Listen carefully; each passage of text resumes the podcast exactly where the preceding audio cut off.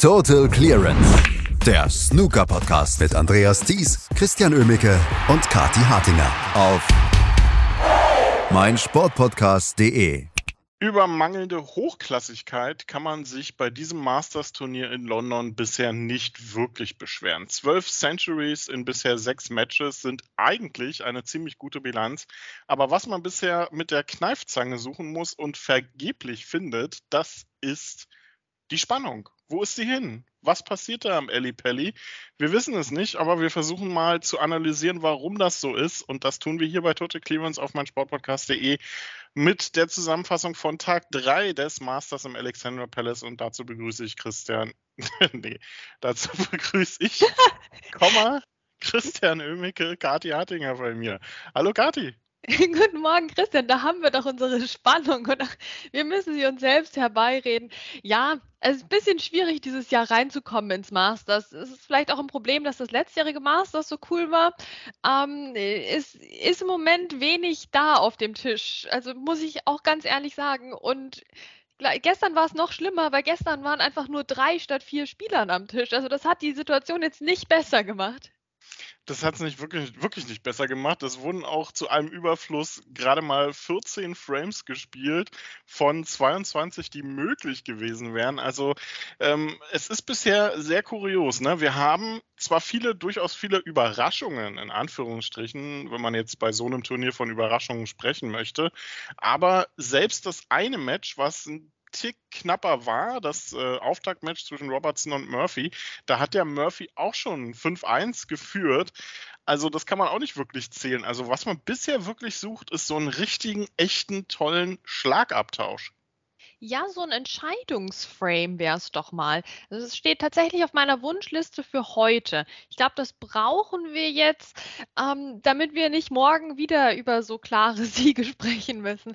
Ja, ist schon ein bisschen bizarr, weil du hast es richtig angesprochen mit den Überraschungen. Also es gewinnen ja eigentlich oft jetzt die schlechter gesetzten Spieler, wobei das natürlich beim Masters echt relativ ist.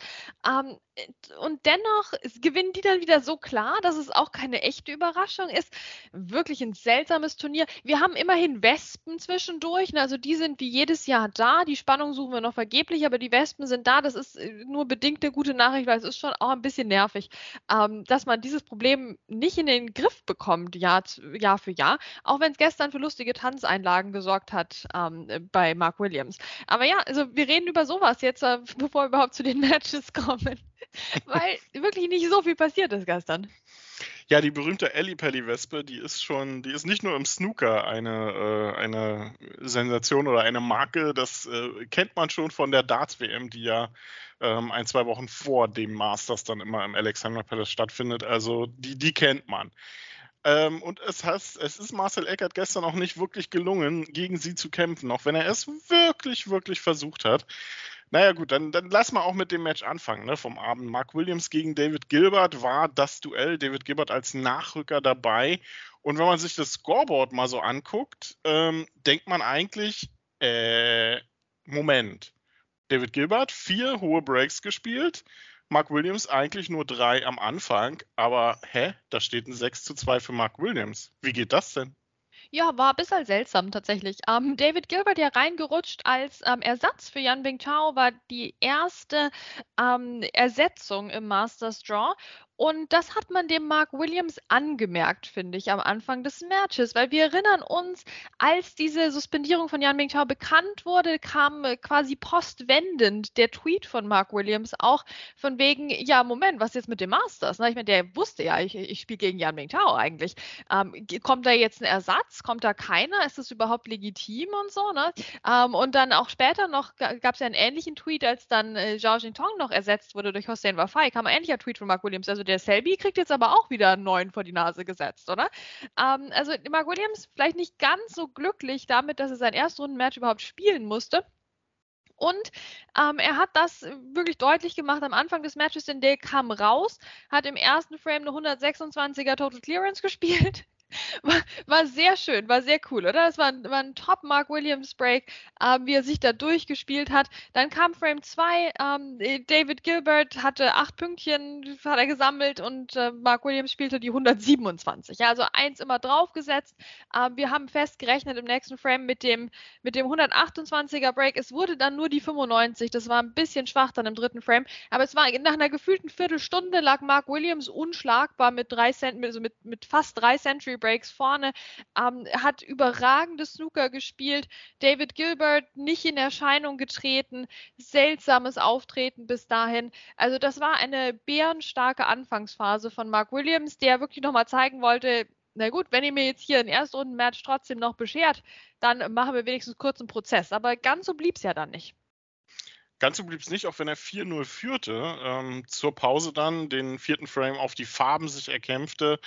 Ähm, nach der Pause war es dann eigentlich David Gilbert, der durchaus für vernünftige Breaks sorgte. Man hatte das Gefühl, er hat sich auch so ein bisschen selbst in die, Qualifik äh, in die Qualifikation, in die Konzentration gezwungen, wollte wahrscheinlich nicht wie Spoiler für den Nachmittag ähm, eine zu Null Klatsche kassieren wie Mark Allen, aber so richtig funktioniert hat das nicht. Ne? Die, er hat zwar dann verkürzt auf 2 zu 4 mit zwei hohen Breaks, aber die Frames 7 und 8 fassen eigentlich ziemlich gut zusammen, was David Gilberts Problem in seiner Karriere ist. Ne? Er spielt tolles Snooker, er spielt fantastische Breaks, macht dann die Frames nicht zu und Mark Williams, dem muss man dann sagen, äh, trotz Tanzeinlage im achten Frame gegen die Ellipelli-Wespe, das war schon stark, wie er den noch geholt hat nach 0 zu 64. Also Chapeau. Ja, definitiv. Es war, es war super cool von Mark Williams. So kennen wir ihn, so gucken wir ihn gerne. Und da hatten wir im Wesentlichen in diesen Frames schon ein bisschen Spannung na, ne, drin. Das, das wollen wir jetzt auch nicht unter den Tisch kehren. Also äh, die Frames waren knapp. Frames 7 und 8 wurden wirklich auf den letzten Ball entschieden. Also das, äh, da, da kam dann Spannung auf, aber Mark Williams hatte das Match am Anfang schon zu sehr in der Hand gehabt. Ich muss sagen, ich hatte, ich habe mich ertappt, dabei auch gar keine Lust zu haben auf ein David Gilbert Comeback. Da tut er mir jetzt ein bisschen leid. Das ist auch nichts, nichts Persönliches gegen ihn. Aber dadurch, dass der Mark Williams so spannend angefangen hatte und dann aber nach der Mid-Session Interview war der Mark Williams plötzlich irgendwie weg, hat dann auch so dumme Fehler eingestreut. Na, ähm, Im sechsten Frame ja auch 42 Punkte gesammelt und dann den Frame aber nicht geholt. Ja, das war untypisch für ihn. Dann dachte ich mir, oh Gott, jetzt müssen wir uns das Ganze anschauen. Und dann äh, haben wir hier so eine Comeback-Story Story, ja, spielt er zwei Hälften und David Gilbert kommt zurück und gewinnt das dann plötzlich. Irgendwie war mir nicht danach und Mark Williams dann auch nicht und er hat es dann geschafft, die, die letzten beiden Frames eben knapp zu holen, obwohl David Gilbert in der zweiten Hälfte der einzige war, der nennenswerte Breaks gespielt hat. Aber halt immer, ja, so ein Schritt zu kurz, ne? Also ich meine, klar, so ein 55er Break super und das taucht in unserer Statistik auf, aber es reicht halt nicht, um den Frame zu gewinnen und nicht mal ein 64er Break reicht, um den Frame zu gewinnen. Ähm, daran hätte er arbeiten müssen, müssen. Das hat er gestern nicht hinbekommen, außer im sechsten Frame, wo eine 80 natürlich gereicht hat, dem Frame, dem Frame zu gewinnen. Also es ist es ist schwierig mit David Gilbert. Das war echt eine typische Leistung. Er hat es ja auch wohl nicht leicht in der jüngeren Vergangenheit. Er hat ja auch immer angedeutet, dass es nicht so gut lief bei ihm oder viel zu tun war abseits des Tisches und Snooker nicht so die Priorität war. Zumindest das Spielen von Snooker hat er auch seinen eigenen Snooker-Club eröffnet und das ist bestimmt auch nicht leicht in der heutigen Zeit, wo so viele von denen auch schließen.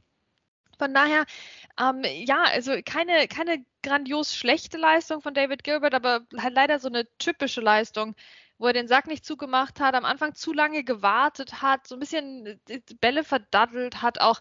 Es war nicht so inspiriert vom David Gilbert, nicht mal als er dann ins Match kam. Ja, schade, denn äh, da war für den Nachrücker sicherlich mehr drin, auch wenn Mark Williams die, diese drei Frames zu Beginn, die waren natürlich einfach nur grandios. Und sind wir ehrlich, ähm, im Viertelfinale gegen Ronnie O'Sullivan braucht er, glaube ich, einen ähnlichen Start. Ja, ich glaube, da brauchen wir alle einen ähnlichen Start gegen, gegen Ronnie O'Sullivan. Ja, ähm, das wird ein interessantes Duell natürlich. Also vielleicht kommt da ja Spannung auf. Ich bin, ich bin tatsächlich, ich freue mich auf dieses Duell. Also wir wollen jetzt das Masters ja auch nicht kaputt reden. Ne? Das wird eine schöne Sache, die da morgen auf uns wartet in der Nachmittagssession. Ähm, ich kann es im Moment noch nicht so richtig einschätzen, wen ich da vorne sehe, aber das Gute ist, wir können uns ja einfach morgen das anschauen. Genau, mal schauen, äh, wie das Match wird. Ronnie Sullivan auf jeden Fall meinte er gestern, der Manipulationsskandal ist nicht so wichtig. Ähm, da gibt es schlimmere Sachen in der Welt, hat er sicherlich recht, aber zerreden sollte man es dann bitte auch nicht. Ist eine wichtige Sache, über die man äh, klar reden muss. Und ein bisschen Redebedarf hat, glaube ich, auch Mark Allen. Ähm, der war ja im Jahr 2022, zumindest in der zweiten Jahreshälfte, der Man to Beat, der klar beste Spieler der Saison bisher. Und ähm, ich habe das Gefühl, Mark Allen äh, ist noch im letzten Jahr irgendwie hängen geblieben. Also so richtig stattgefunden hat der gestern nicht gegen einen Barry Hawkins, der ja solide gespielt hat, aber sicherlich nicht unschlagbar war. Ja, also ich meine, der Mark Allen, der hat jetzt auf Twitter auch gefragt, wann er denn eigentlich beim Masters dran ist, jetzt zu spielen. Also das fasst das eigentlich, finde ich, sehr gut zusammen in der typischen Mark Allen-Art. Der war nicht dabei. Der, der war nicht da gestern. Also da stand einer am Tisch, da stand Mark Allen auf dem Schild, aber da war sicher nicht Mark Allen drin. Ganz seltsame Leistung von ihm und, und grottenschlecht. grottenschlecht. Ich frage mich, wie hat der Mann es ins Masters geschafft? Ich frage mich, wie hat der Mann Titel gewonnen? Ah, noch dazu wichtige Titel. Also, das war ein Totalausfall des Mark Allen. Aber gleichzeitig müssen wir auch sagen, das war ein, ich finde doch sehr starkes Match von Barry Hawkins, was das Matchplay betrifft. Also wir kennen ja Barry Hawkins auch gerne mal als jemand, der dann vier Century Breaks spielt. Jetzt hat er gestern nur eins gespielt, eine 114 ähm, im dritten Frame. Aber in welchem Frame ist eigentlich auch wurscht, weil alle Frames gingen ja an Barry Hawkins. Ähm, und er hat darüber hinaus nur noch eine, eine 76 gespielt. Also es war ein sehr kampfbetontes Match, was für beide eigentlich untypisch ist, ja. Ähm, und Mark Allen hat mich hier in der, in der zweiten Jahreshälfte 2022 auch beeindruckt durch sein Safety-Spiel, was auf den Punkt war, aber gestern eigentlich halt auch nicht. Also das war einfach nicht Mark Allen, der da gestern gespielt hat. Ähm, Barry Hawkins, ein sehr guter taktischer Spieler und gestern hat er das sowas von gezeigt. Der hat den Mark Allen halt auch echt nicht mitspielen lassen. Schon Frame 1 hier ganz knapp gewonnen, ja. Ähm, Frame 4 war knapp und ging an Barry Hawkins. Frame 6 war auch knapp und ging an Barry Hawkins. Da hatte der Mark Allen, auch wenn der halt keinen 50er Break auf den Tisch gebracht hat, Freunde, also was soll denn das? Na, da hat er immerhin mehr als 50 Punkte gesammelt schon in dem Frame zusammen. Aber Barry Hawkins war es trotzdem jedes Mal der, derjenige, der die Frames dann noch gewonnen hat. Ähm, durch sein Matchplay. Und das das fand ich schon grandios, weil die, die Safeties waren von ihm auf den Millimeter teilweise ähm, perfekt hingelegt. Mark Allen hatte keinen Spaß zu keiner Sekunde in diesem Spiel, weil er immer am Grübeln war, okay, wie komme ich da jetzt raus? Wie kann ich mich dagegen verteidigen? Wie bekomme ich vielleicht sogar mal die Oberhand in diesem Duell? Aber da war keine Chance. Da war keine Chance für ihn. Und da habe ich fast was gegen den Fernseher werfen wollen, Christian. Weil ich denke mir, Barry Hawkins, wenn du so spielen kannst, dann tu das doch mal gegen Neil Robertson. Da denke ich an diese 100 Finalspiele oder wichtigen Spiele zwischen den beiden zurück, weil so schlägst du nicht nur den Mark Allen, so schlägst du auch den Neil Robertson. So kannst du den genauso aus dem Spiel nehmen. Ne? Die beiden sind ja so dynamisch, attackierend etc. Das haben die ja durchaus gemeinsam, der Mark Allen und der Neil Robertson. Ja, und, und so kannst du die Bremse reinhauen und gewinnst dann souverän hier mal mit 6-0, ja, anstatt dass du mit 0 zu 6 verlierst. Also total unplatziert eigentlich von Barry Hawkins. Das, das hätte mal einem Finale kommen müssen, in einem wichtigen. Ja? Also da, das, den Gang muss er doch da auch mal finden. Ich war schon wieder sauer auf Barry Hawkins, aber gut gespielt hat er. Man ist sauer auf Barry Hawkins, obwohl er mit 6 zu 0 gewinnt. Also das ist ja auch mal eine Sache. Vielleicht kann er es ja in seinem nächsten Match zeigen. Dann geht es vielleicht ja für ihn gegen Judd Trump. Der muss heute gegen Ryan Day antreten. Das ist das Nachmittagsmatch. Und am Abend gibt es dann Karen Wilson gegen Stuart Bingham. Ich glaube, Trump gegen Day könnte so ein Match werden, was wieder eine ganz schnelle Geschichte wird. Ähm, entweder für Trump oder eventuell sogar auch für Ryan Day. Ne? Man weiß es ja bei dem aktuell nicht. Wenn er im Shootout-Modus ist, dann kann der auch durchgehen. Ich glaube, Karen Wilson gegen Stuart Bingham bietet da eventuell ein bisschen mehr Potenzial, dass wir den von dir ja anvisierten ersten Decider des, äh, des Masters sehen könnten. Ja, tatsächlich. Da bin ich auch gespannt, was die beiden ähm, abfackeln werden heute Abend, denn Stuart Bingham hat der die Saison schon mal gespielt, Christian? Hat er, hat er schon irgendwas gemacht, was wir wissen müssten? Aber er ist im Masters. Er ist im Masters dabei, das heißt, ganz so schlecht kann es nicht gewesen sein aber ich kann mich an kein Stuart Bingham-Match erinnern. Und wenn er jetzt irgendein Finale gewonnen hat, dann Asche auf mein Haupt. Aber ich kann mich wirklich an kein einziges Stuart Bingham-Match in dieser Saison bisher erinnern. Und, ähm, Stuart ja, Bingham auch nicht. Stuart Bingham auch nicht. Also ich meine, die große Ausnahme ist natürlich das gigantische Match da gegen, gegen Ricky Walden ne, beim, äh, in der Championship League, was nach dem Finale noch gespielt wurde. Also das ist natürlich ähm, das Highlight bisher. Dieses 2 zu 2 gegen Ricky Walden nach dem Ende des Finals ist das Highlight der bisherigen Saison von Stuart Bingham. Und das sagt eigentlich einiges. Deswegen bin ich sehr gespannt, was er heute macht. Er ist ja mein Masters-Tipp. Ich weiß nicht, ob du dich da anschließen möchtest.